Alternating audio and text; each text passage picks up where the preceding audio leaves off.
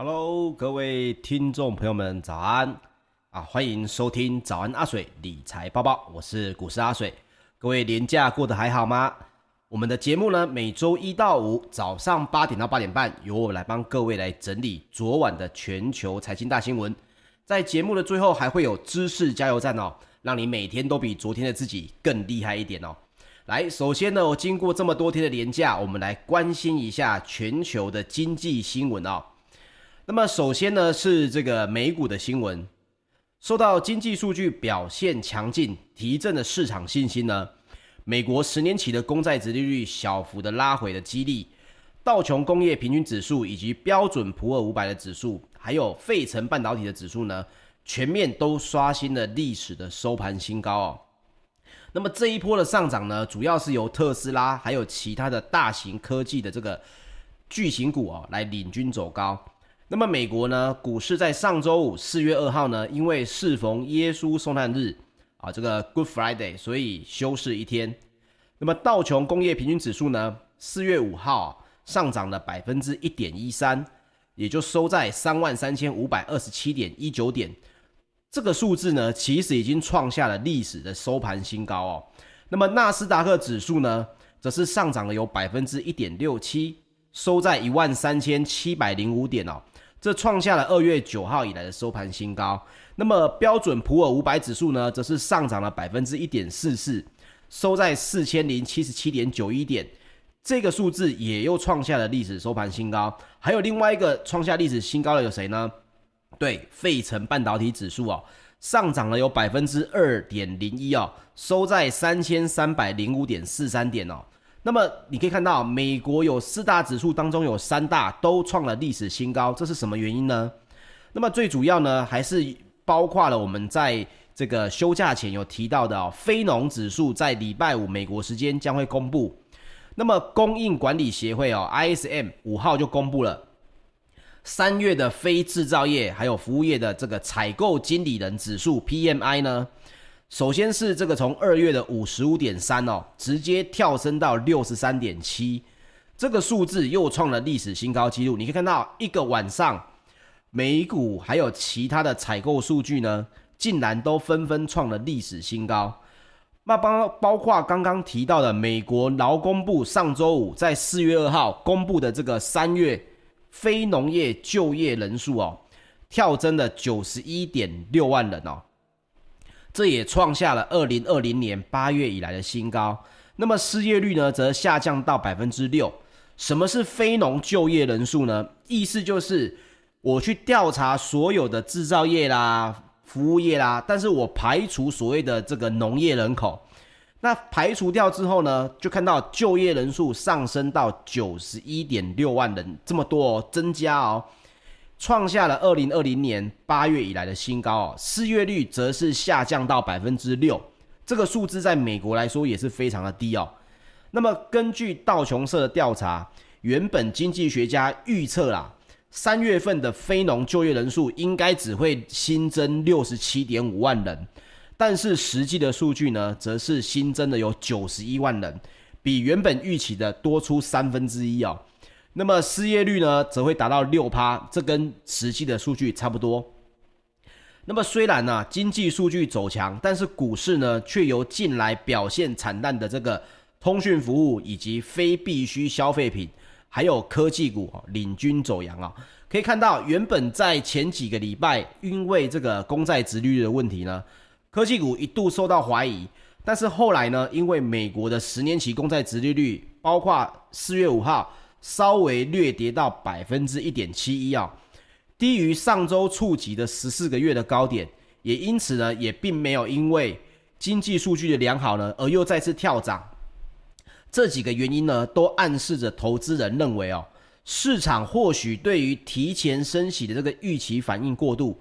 我们有提到，包括公债殖利率如果上涨了有到百分之二的话，那么甚至有的专家预测。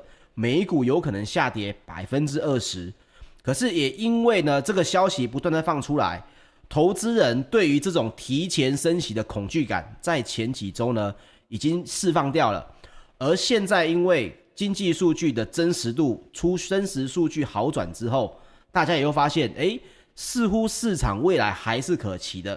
那么股市呢，就渐渐的往创历史新高的方向来发展。那包括市场观察也报道啊，目前美国市场相信呢，FED 联准会可能会在二零二二年的年底前升息啊，但是 FED 的多数官员呢，却认为要等到二零二三年过后才会调升这个联邦的基金利率。那么关于调升利率这件事情，其实我们一直提到了。包括各位现在要了解到，FED 对于通膨百分之二这件事情，已经事先打了预防针了。以往是来到百分之二，他们就会认为我要稍微去做一下控制了。可是 FED 呢，现在认为适度的通膨，包括百分之二这个数据呢，可能对于经济要复苏来说还是不够，甚至会放宽到百分之二点多哦。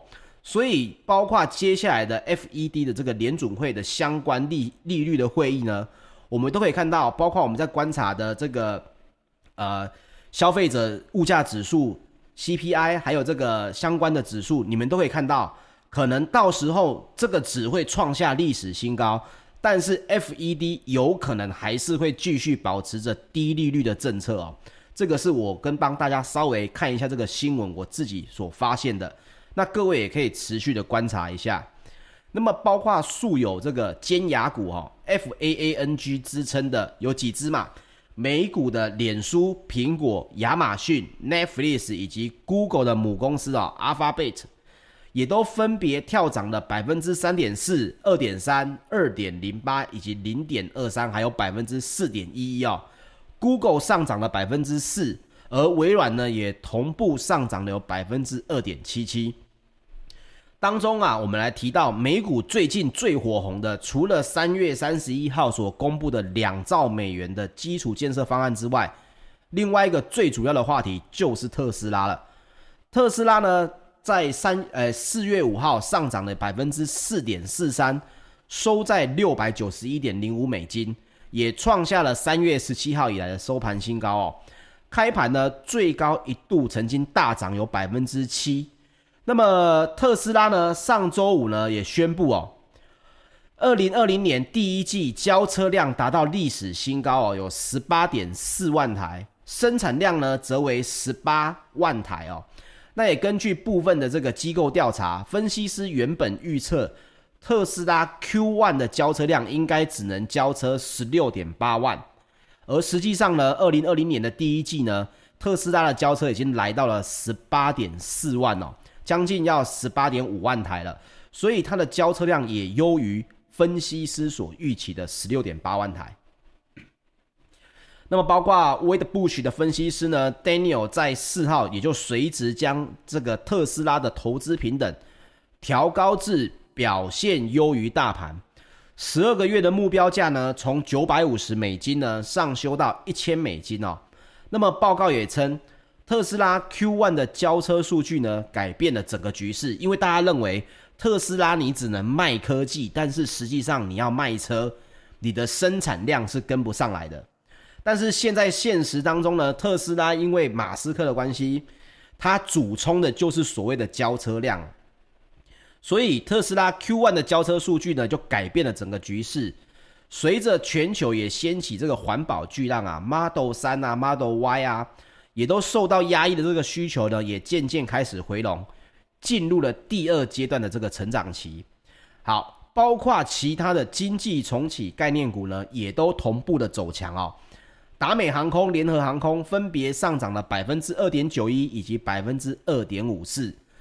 嘉年华邮轮集团以及挪威邮轮集团呢，更是上涨了有百分之四点六五，还有百分之七点一八哦。那不过，我们来讲到这个拜登的两兆美元的基础建设哦，到底钱往哪里来？现在就是整个股市最担心的一个事情，因为企业税率已经被说明了，这有可能会调高，而且调高的幅度有可能会让以前部分零零缴税的企业现在面临的最低赋税制哦，什么意思？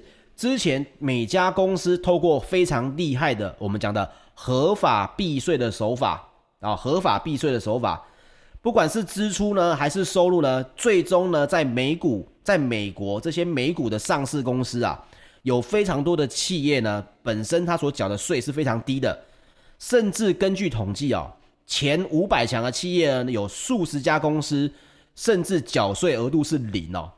所以这件事情呢，也让这个美国的财政部长耶伦哦，也说了一个重话，他说他呼吁全球都应该实施最低企业税负制。啊，他呼吁的不是美国，他意思就是说我呼吁的是全球，也就是不管怎么样，你的企业的营收一定要占有一个一定的缴税额度。这当然对某些正在这个成长关键的企业，还有初创的企业当中，是一个非常不利的影响。那么另一方面呢，美国总统拜登也提议将企业税率由百分之原本的二十一上调到百分之二十八啊。并且也会对企业的海外盈余加征税负哦。我们可以知道，美国的国税局可以说是全世界最厉害的机构了。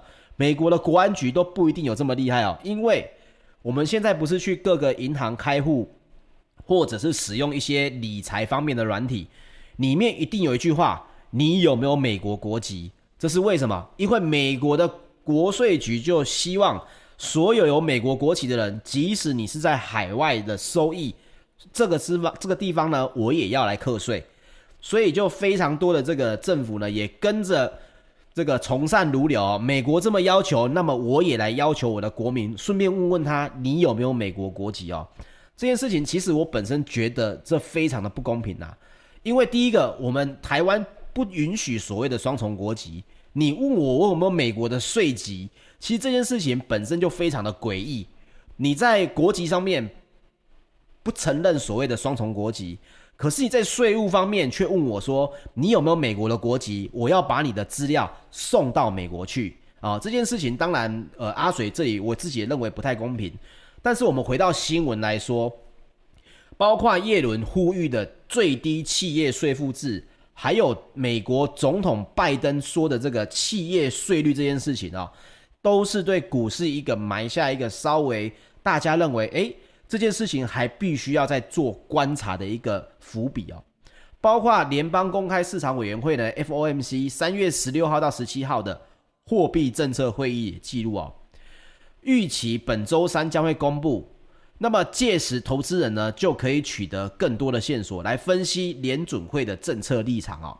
那么本周三公布之后呢，我在这个早安阿水也会跟大家来分析一下，到底货币政策的会议记录里面他们的重点方向是什么。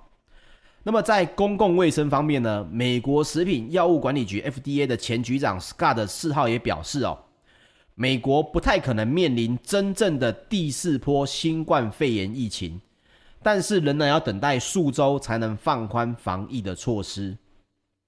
那么，包括市场观察也报道，包括这个 Tower Bridge 的投资长 James 也表示，疫情并未消失，但是人们对于染疫死亡或者陷入重症的疑虑正在消退，这会在春夏交接之际呢，为经济注入活力哦。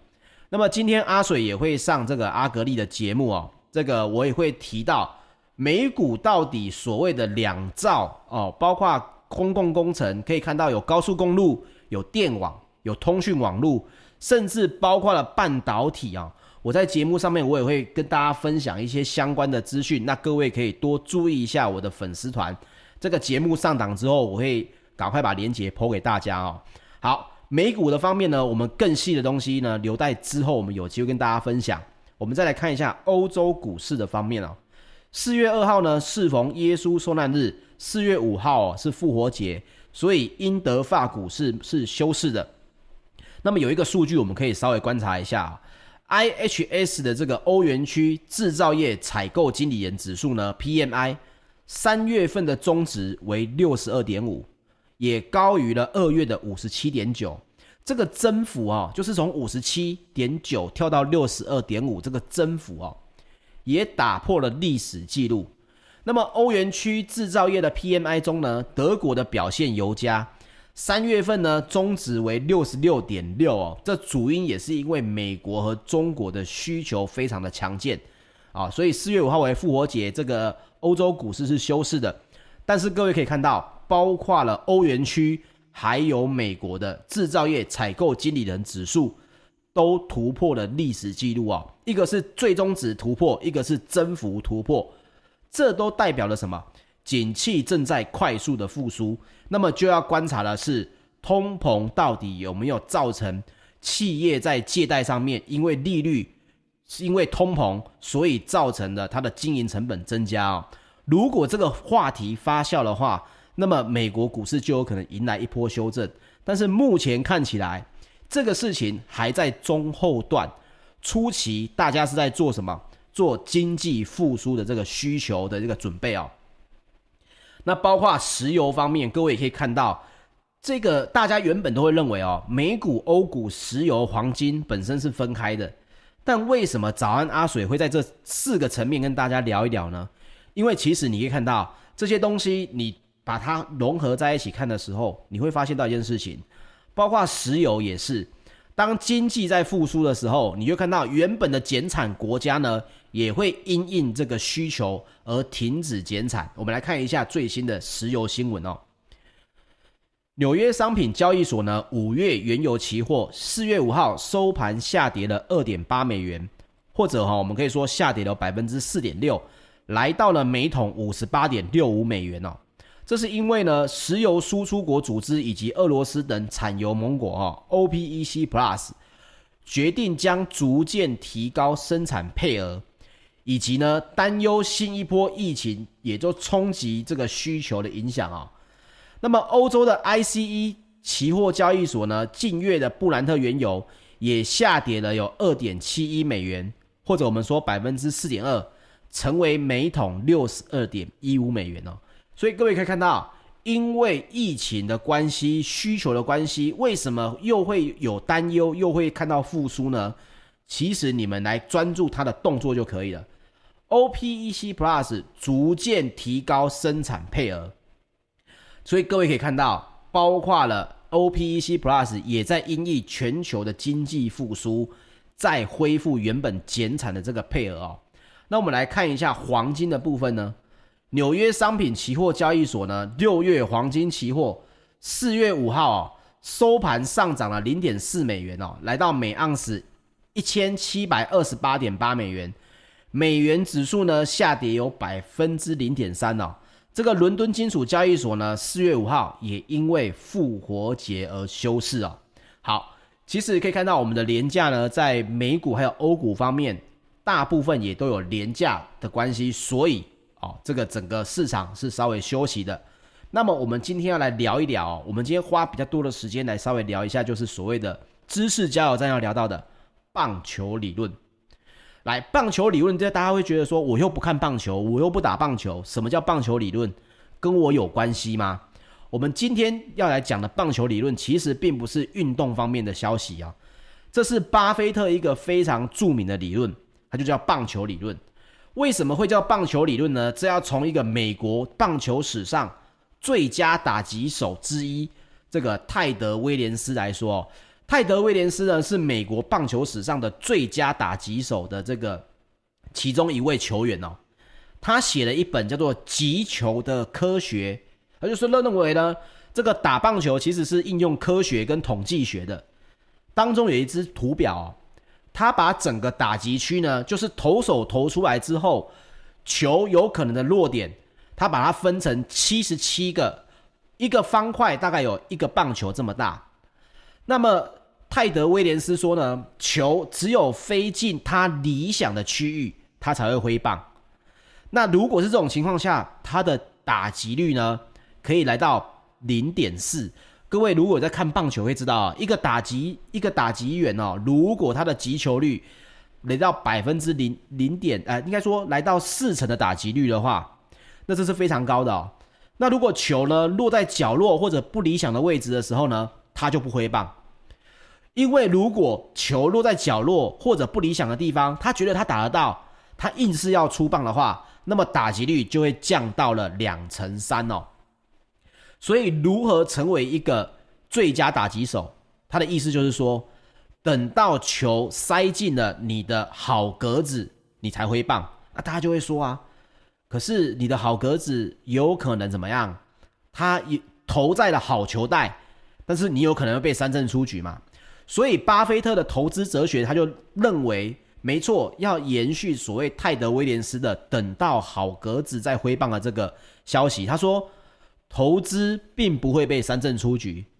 啊、你如果是打击手，你站在这个打击区，三颗好球你都没有急，那你就出你就出局了嘛。可是巴菲特认为说，我投资呢，任何的机会，我即使不投，我也不会三振出局。各位有兴趣可以去看一下巴菲特跟这个比尔盖茨的一个对话哦。简单来说，比尔盖茨希望巴菲特了解到电脑，这这个大概是二十年前、二十五年前的影片了。巴菲特呢，听到这个比尔盖茨跟他说，电脑将会改变这个人类的生活方式，没错嘛？确实，二十年后的现在，电脑改变了每个人的生活方式。但是巴菲特说，他会改变我吃口香糖的习惯吗？